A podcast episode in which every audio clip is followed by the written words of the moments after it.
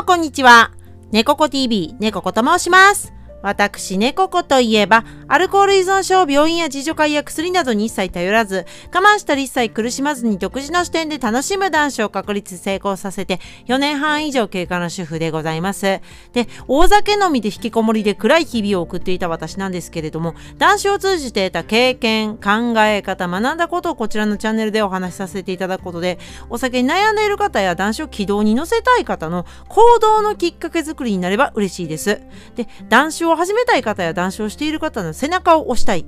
応援をしたいっていう目的で動画を2日に1回投稿いたしております。で、私、猫子の男子関連の他の動画につきましては、当チャンネル内の再生リストに、男子に関する動画という再生リストがございまして、そちらにアーカイブが200本以上ございますので、そちらも合わせてご覧いただけると嬉しいです。で、あとこちらのチャンネル、チャンネル登録をいただけますことで、私ね、ここ大変励みになりますので、ぜひぜひよろしくお願いいたします。それで今回の動画では、アルコール依存症が一番ひどい時代に、サービス残業と通勤時間2時間弱のブラック企業で働いて、酒浸りになって精神を病んで退職した時の話っていうのをしたいと思います。で、こちらの動画の猫ミームをね、添えてお話ししようと思います。まあ、の今現在ね猫ミーム非常にあの流行っておりまして私猫子もねあのめちゃめちゃ見てます。面白いですね。あれはいあの猫可愛いですよね。なのでちょいちょいあの SE のような感じで私の気持ちをあの猫ミームに代理させるような感じでたびたび猫ミームがあの登場する予定となっております。こちらの動画。はい。あのやかましかったら申し訳ございません。はい。先謝っときます。であのこちらなんですけれども私がですねあの酒浸りになっていた時は仕事はどんな環境や状況だったのかについてお話しいたします。あのーもうかれこれ10年くらい前になりますかね一番ひどい飲み方をしてた時に、えーどんな風にあの暮らしていたのかって感じですね、まあ、仕事に関してですね主に仕事はどんな感じだったのかっていうことですね。はい、タイトルで申しましたように、サービス残業と、まあ、通勤時間がま2時間弱ですね。はい。まあ、1時間半から2時間ぐらいかかってたんですよ、もう。はい。で、そういうとこで働いておりまして、で、まあ、まあ、ブラックですよね。まあ、めっちゃ漆黒なブラックではないと思うんですけど、まあまあブラックかなと思ったんで、はい。で、そのことをね、あの、今日はお話ししようと思いますね。その、酒浸りになっていた時はどんな勤務状態だったのかっていう話ですね。あの、って言いますのも、あの、冒頭にも申しましたように、猫ミーム動画がめちゃめちゃ流行っておりまして、今。で、その猫ミーム動画って、可愛らしい猫の、あの画像、まあ映像ですかね。えーとともに結構その勤務実態が過酷な方あのお話をあのしていただくっていうような内容になってることが多いんですよね。結構見たんですけど私も。うん。なのでそういうのをねずっと見ててああ私もそういう経験あったなと思ってそのめちゃめちゃ過酷じゃないかもしれないんですがまあまあ辛かったなと思って 過去を思い出すとなので、まあ、過去の記憶を思い起こして、まあ、かれこれ10年くらい前になるんですが、で、今回はね、その、私の話もね、ちょっとね、しようと思います。お酒にハマってどっぷり使っていた時っていうのは、こういう暮らしをしていたなっていう仕事編ですね。はい。そちらを猫ミームを添えてね、お届けしようと思います。まあね、前置きもそこそこにちょっと内容本題に入っていこうと思うんですけれども、このアルコール依存症が一番ひどい時の時代ですね。はあのお酒が一番の楽しみでお酒を飲まない日なんていうのは考えられなかったんですねはい私はでお酒を飲まない人生は大損だっていうね感じの考え方をモットーにねしてたんですよね人生のモットーはあのお酒みたいなね 感じでした。あのお酒を飲まない人生は大損だっていうような考えでねあのやっておりました。結構バカだったと思いますね。はい。まあ、今も今は少しはマシになったかな。あとまあ酒くずみたいな感じでしたよね。はい。なので今日はねそういった自分はどうだったかなっていうことをね振り返ります。はい。でまあそちらに際して特徴ですねその時の私のあの勤務実態というかね特徴ですね一つずつ振り返ってお話ししていきますね。まずですね、えー、サービス残業が常態化しておりました。はい。もう、あのー、当たり前のように、えー、賃金の出ない労働を、あの、しておりましたね。はい。あの、残業内容っていうのは、まあ、あの、後で述べますね。口述したいんですけれども、うん、なんか、圧ですよね、上司からの。はい。あの頃私も若かったので、今もね、えっ、ー、と、今年が40歳になる年なんですけれども、あの時も10年どころじゃないですね。もっと前ですね。14年とか、10うん、14年ぐらい前になりますかね。1415年ぐらい前ですかね。はい、になるんですけれども、すいません。ちょっとね、10年って言ったんですけど、もっと前でしたね。はい。から、そのぐらいの頃からお酒にどっぷりハマりだしたっていう感じなんですけどね。ちょうどその頃とサービス残業が常態化した時期っていうのがぴったり重なります。はい。というかまあそれが原因ですよね。私の場合は。はい。あの、サービス残業が常態化していたストレスでってことですね。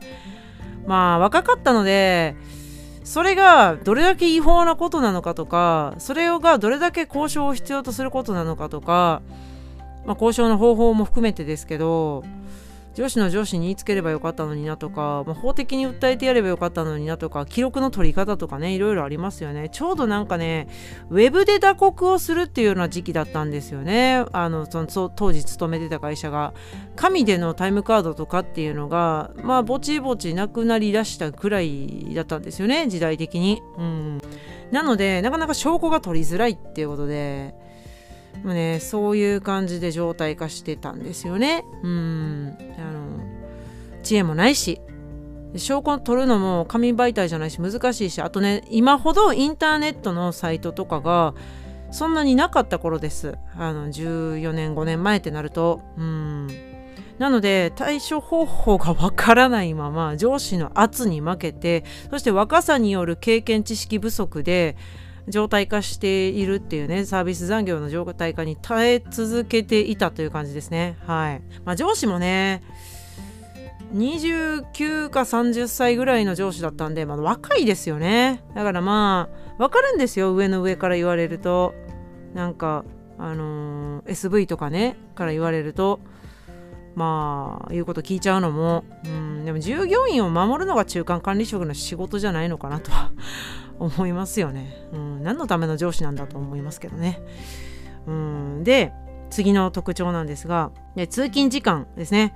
結構遠いところにあの通ってまして他県ですね。はい。こちらちょっとどこかっていうのは伏せますがあのー、隣の県ですね。はい。大阪府のねあの隣っていうともう絞られてくるんですけど。でそこに1時間半じゃ着かなかったですね。2時間弱ぐらいかかりましたかね。はい。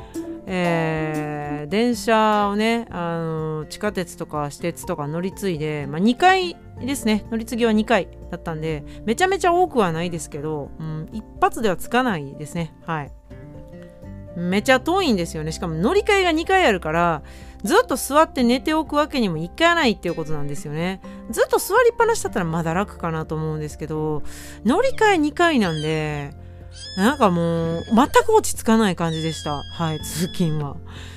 あのよくね、えー、夜とかもお酒飲んでなんかあのギャーギャー騒いでるおじさんとかいましたね。はい。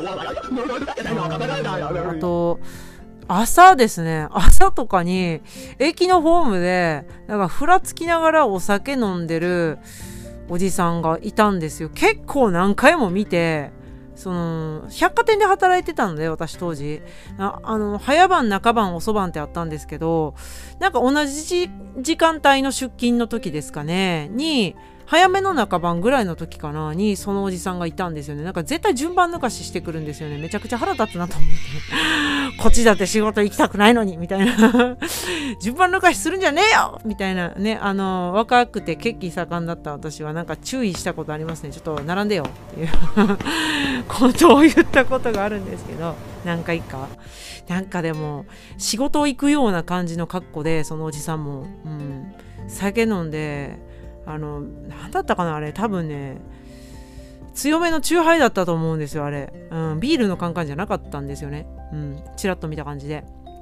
なんかふらつきながらすっごいお酒飲みながらなんかみんなが列に並んでるのになんとか抜かして自分が一番前に行こうとしているっていう感じのおじさんもいましたね。はい。うんあの人も多分その当時の私と一緒でアルコール依存症だったんだろうなと思うんですけどね今になって振り返ると。はい、えー、でまあ乗り継ぎが2回でしんどいなっていうことですね。はい。で次が、えー、私ねここあのー化粧品のメーカー化粧品とか健康食品扱ってるメーカーだったんですけれども当時。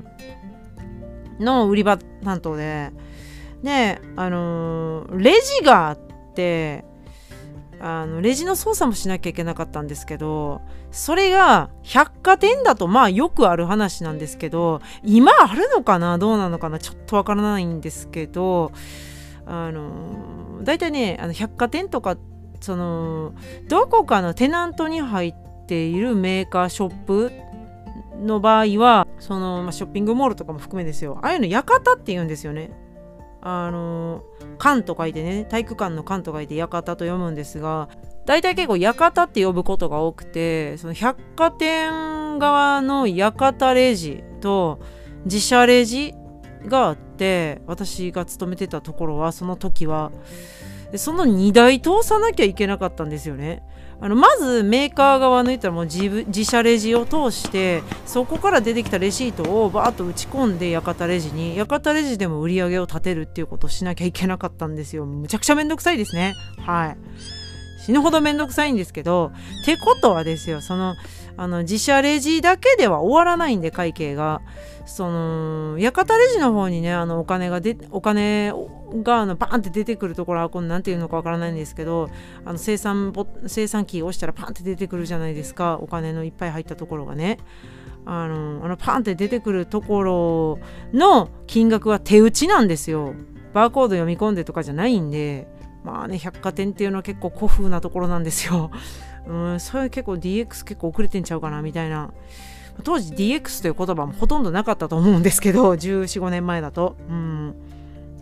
でそれ2台のレジなんでしかも1台目から2台目館レジ、えーま、に関してはその手打ちなんで生産金が合わないってことがまあ結構あったんですよ。うん。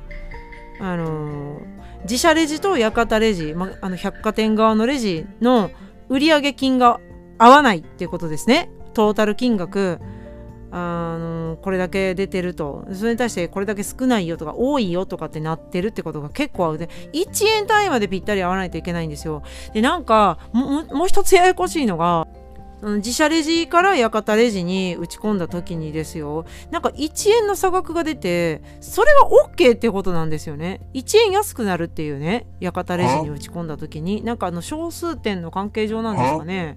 あの消費税かな？の関係で1円安くなるんですけどそれの数も数えなきゃいけないっていう館だったんですよ。でその前に、あのー、いた店舗ではそういうのなかったんですよね。うんあるとことないとことあるんですけどそういうのが。館ごとに特徴も違って。なんかそれがその1円差額とかも出るけどそれは OK でそれの数も数えた上でっていうようなややこしい作業がまあちょっと詳しくすると話をするとそういうことがあって。でそれ合わない場合ですよ。あの1円差額とかも含めて合わない場合は金額が合うまで何回でも閉店後に生産作業するもしくは原因がその足りないとか多いっていう原因が判明するまでサービス残業だったんですよね。ほんまに。であのー、それねしかも原因が判明しなくてもしてもとにかくギリギリまで粘って計算しないといけないと。で、その時に、その店長ですよ、上司が休みかもしくは退勤後、さっき早番とか中番で帰ってる場合は、電話でその場で報告して、ある程度ね、その原因判明するまで頑張った後に、電話で報告してで静かな怒りとともに詰められるっていうことまでがセットなんですよ。あの終電が何時だったか忘れたんですけど確か11時台中盤ぐらいだったのかなそれには死ぬ気で全力で急いで乗るっていうことをしなきゃいけないっていうまでがセットだったんですけどね。でこのレジが合わないのって1日トータルで合うかどうかっていう生産になるのでまあ何回かするんですよ。コンビニでもねあると思うんですけど何回かはするんですけどどこまで合ってるかな中間的にねその合ってるかどうかっていうのねやらないといけないと。であのー、先に体験したスタッフがあのレジの打ち間違いをしているっていうね要するにやらかしてたってことも多々あってそれ残ってる従業員はもう貧乏くじ引いたようなもんですよ。えこれ私たち悪くないやん。みたいなのをサービス残業で生産するっていうね。今からでも訴えたらいいのかな。ねもう時効ですかね。全然心の中では時効じゃないんですけどね。はい。ふざけんなよって感じですね。はい。そういうようなことがあって何この残業みたいなんで 病んでいったんですよ心を。病みますよねサービス残業って。本当に病む。だってお金もらえないんですよ。なんでやねんって思うんですよ。しかもね、あの、やってること生産なんで、全然何の儲けにもなってないし、会社も。うん。全く意味がないんですよ。本当に全く意味がないんですよ。ただ自分たち従業員が疲弊するっていうだけなんですよね。従業員だけがしんどいですね。はい。そのね、締めもね、まあ、なんとか終わらしてですよ。もう、合わんもんは合わんのですよ。はい。5000円とか1万円とか合わない時もねありましたねなんかあそれもさっき帰ってたスタッフがやらかしてたんですけどねはいであのー、次の特徴なんですが、えー、まあ、締めもそこそこに終電ギリギリであのね電車にね飛び乗ります。はい。でまた同じように2回乗り継いで帰るんですけど 帰宅がねあ深夜1時とかになりますねそういう時は。まあ毎回毎回そうじゃないんですよ。生産金が合えばまあどうだろうな。サービス残業うん30分くらいまでで帰れるのかな？ぴったりで帰れるってことはまあなかったですね。はい。あのものすごい締め作業時間かかるのになんか締め作業絶対間に合えへんやろこれみたいな感じで勤務時間終了ってなってるんですよ、まあ、それもふざけんなポイントなんですけどね。はい。当時のこと喋ってたら思い出し起こりしそうなんで あのほどほどにしたいんですけど。はい。でまあギリギリで乗るからでね帰宅深夜もう1時12時台とか1時ですね。はい。でねそっからね帰ってからご飯ですよ。当時は弁当屋ですね。はい。弁当屋しか空いてないんですよ。ねなんちゃら弁当みたいなね弁当屋さんが空いてるからそこのお世話によくなってましたね。チキンタツタ弁当とかよく食べましたね。エビフライチキンタツタ弁当とかね。深夜の2時にそれを食べるんですよ。美容美容の仕事についてるんですよね。美容とはって感じですよ。はい。でそんでですよ。まあもちろんね翌日も勤務があるんですけどね。はい。休みじゃない時は一番ひどいシフトだとその次の日早番とかっていう鬼のようなシフトが組まれてたりする時があるんですけどね。お前は血も涙もないのかというね組んだ上司に思いますね。詰め寄りたいこっちが。はい。で、えー、次の特徴ですね。百貨店なんでしかも接客業ですよ。ね。売り場に立たなきゃいけないので5から7センチのヒール靴を着用の義務があったんですよね。うん。こっそりぺったんこの靴履いてる人もいましたけど、まあ、注意されますねそれは。あの特にねあの化粧品売り場だとハイヒールの靴じゃないとその当時ハイヒールまで言わないですけど5から7センチぐらいのヒールの靴じゃないとダメだよっていう風になんか社内規定でも決まってたし。それを履いて、まあせね、接客業ですし基本1日立ちっぱなしなんですよ。休憩時間以外は？うん。立ちっぱなしなんでその仕事を始めたばっかりの時は1週間ぐらいあんまり寝れなかったです足が痛すぎてほんまに1週間ぐらいしたらねスッとなれるんですけどねあれ全然痛くなくなったみたいな 人間になれるもんだなと思ってまあでも基本立ちっぱなしですね。はい。あの座るってことは、まあ、休憩時間以外ないですね。はい。電車の中と。はい。帰りも電車混んでたらね、息もそうですけど座れないんで、はい。あれなんですけどはいそんな感じでしたね。で次の特徴が、えー、百貨店は閉店後にね売り場の冷暖房がオフにされるんですよ。ねお客様帰った後はオフですね。はい。ですので夏だとクソ暑い。もしくは冬だとクソ寒いんです。極寒ですよ。そんな中締め作業をするっていうのがもう標準装備でしたね。はい。あのめちゃくちゃ暑いんですよ締め切った百貨店の中って。むわって感じです。はい。結構暑い地域だったので夏が。はい。ようやるな人間おるんやぞ今。また人間が働いとるんやぞっていう感じなんですけど。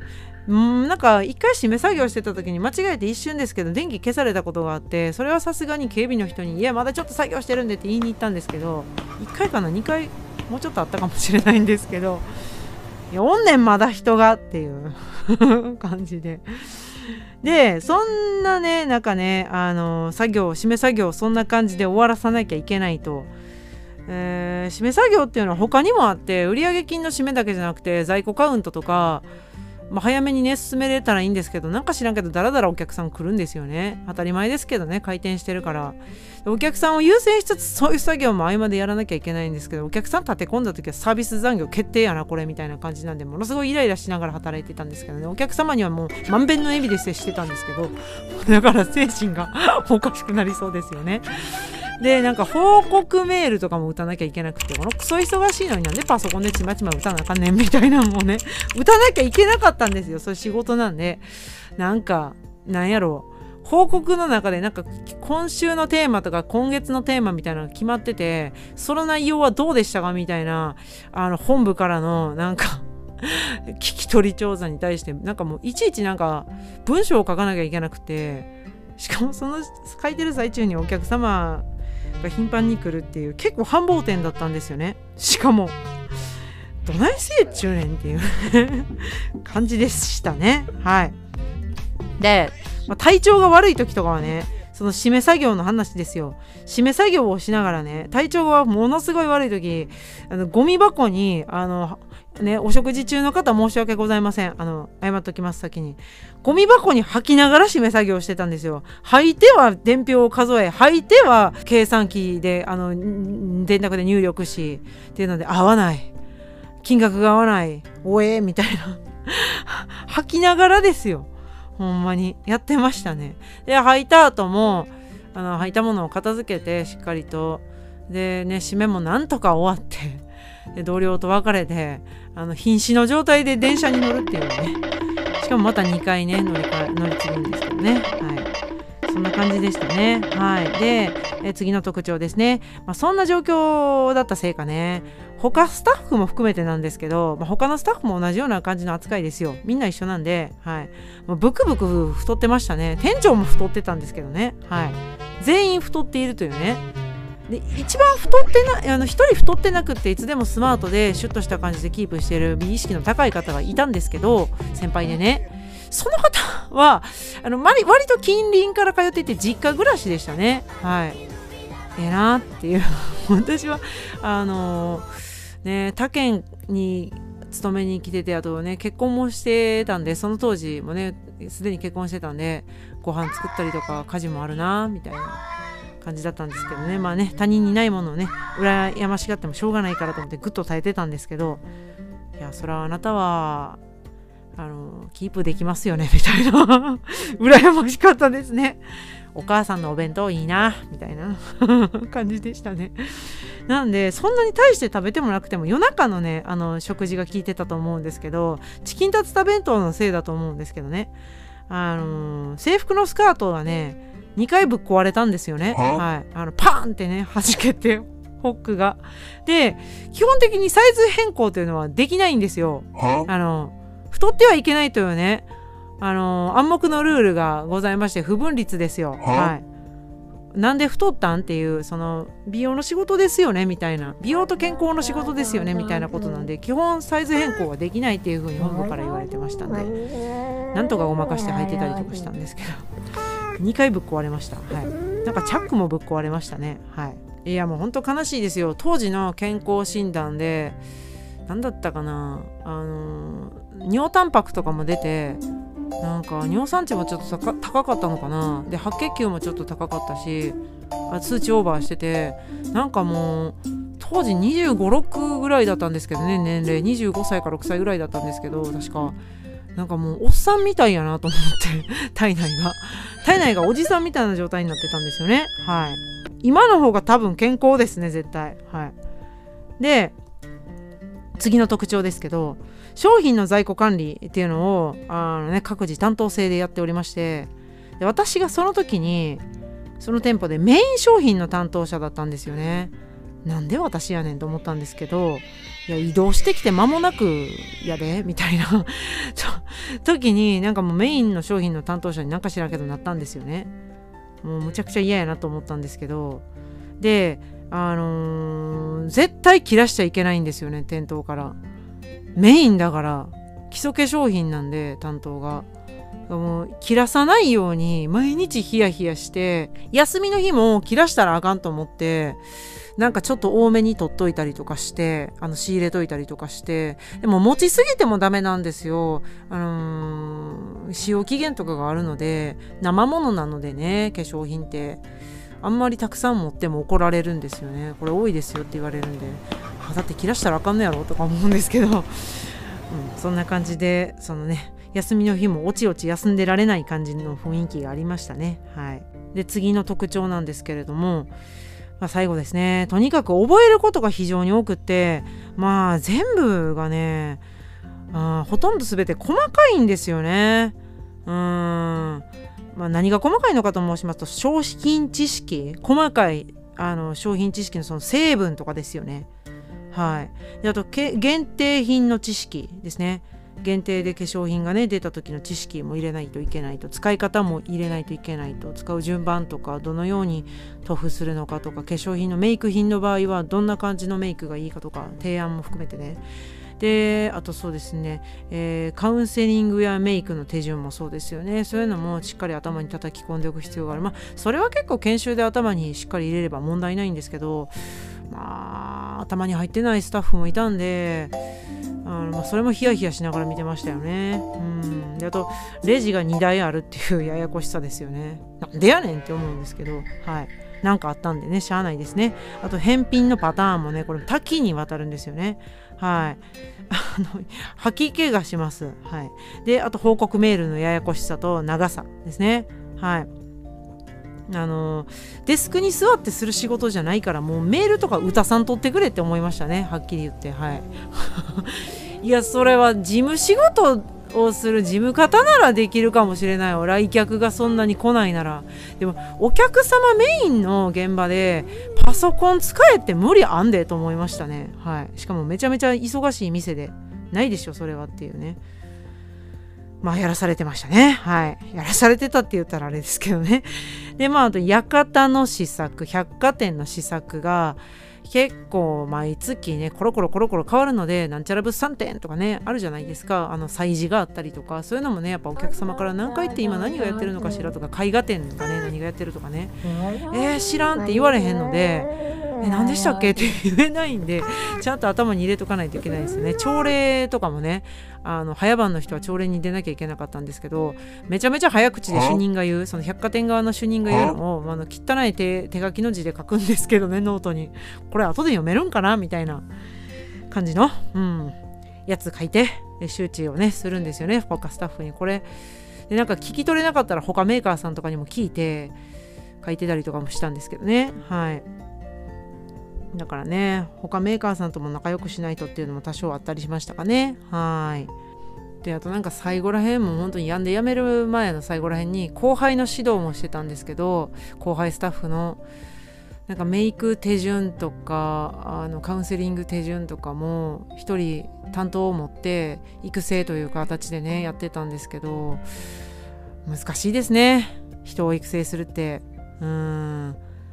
まあ自分もまだ全然ダメなのに人を育てるって無理難題だよねって思いましたね。まあでも人に何かお伝えする教えていくっていうことで教育をするってこと自分の教育にもなると思うんできっとそういう意味では良かったと思うんですけど、まあ、その時はあのコンディションが全く整ってなかったですよね。それどころじゃねえみたいな感じになってたので。はい。あのそんな感じでえー、もうね育成もそんなにそこまで長くはできずに辞めなきゃいけなかったっていうねでその後輩さんもまあ私の1ヶ月後ぐらいに退職するみたいなことをね聞きましたねはいということで、すいません、なんかあの、終始愚痴のような感じの内容になって申し訳ございませんでした。はい。ただ結構事実こんな感じだったんですよね。あのーまあもう今はねこういうことしてると相当あのあれですね。炎上すると思うんで企業自体が。ないと思いますね。今はないと思いたいんですけど私の働いてたメーカーも。ないと思いたい。はい。あのー、ただやっぱ当時これがリアルであって10年から1415年前っていうのはうん、その後に勤めた会社とかでもサービス残業は当たり前だったんで退職した後にえー、少し休んでまた働き出した時、うん、もうやっぱりねサービス残業普通だったんですよね。それってね良くないですよ。やっぱねあの心を病みます。はい。良くない。やっぱりねちゃんと働く。でその働いたお金をもらう。で意味のないことはしない。そうしないとサービス残業とか残業代が何なら発生してしまうとか会社や、あのー、従業員にとって全く利益にならないのでそれはまず残業がないように発生しないような仕事のシステムを組んでいく必要があるんですよね。だからいらないことしすぎやろって思うんですよね。あれもこれもそれもで欲張ったところでそれが成果に結びついてなかったら何の意味もないと思うんで。っていう感じで私はもうお外怖いっていう状態になって引きこもっちゃったりしたんですよね。叫びたりになっていた時っていうのはまああのこのような感じで働いておりました。はい、でまあちょっとね猫ミームと共にお届けいたしましたのでちょっとやかましかったらあの申し訳ございませんでした。ただ単に私が猫ミームにすごくあのハマっているのではい。申し訳ございません。はい。ちょっとやってみたかったんですよ。失礼しました。はい。であのーまたね別でちょっとねもう台本は起こしてあるんでまたね別で撮影するんですけれどもこちらのね別バージョンでお酒に超絶のめり込んでいた時のお酒の飲み方の話っていうねあのブラックロード時代のお酒の飲み方お酒の飲み方にスポットを当てた話もさせていただくのでそちらもねまたよかったらあの動画出てたら合わせてご覧いただけると嬉しいです。はい、で今回はそんなところでございますね。あのただ単に私があのサービス残業とかブラックロードとかに耐えてたっていう話をねはいお届けいたしました。はいまたよかったら遊びにお越しください。はい。こちらの動画よろしければグッドボタン、チャンネル登録もいただけると大変励みになりますので、ぜひぜひよろしくお願いいたします。ではまた次回の動画でお会いいたしましょう。最後までご視聴いただきましてどうもありがとうございました。チャンネル登録、グッドボタンよろしくお願いします。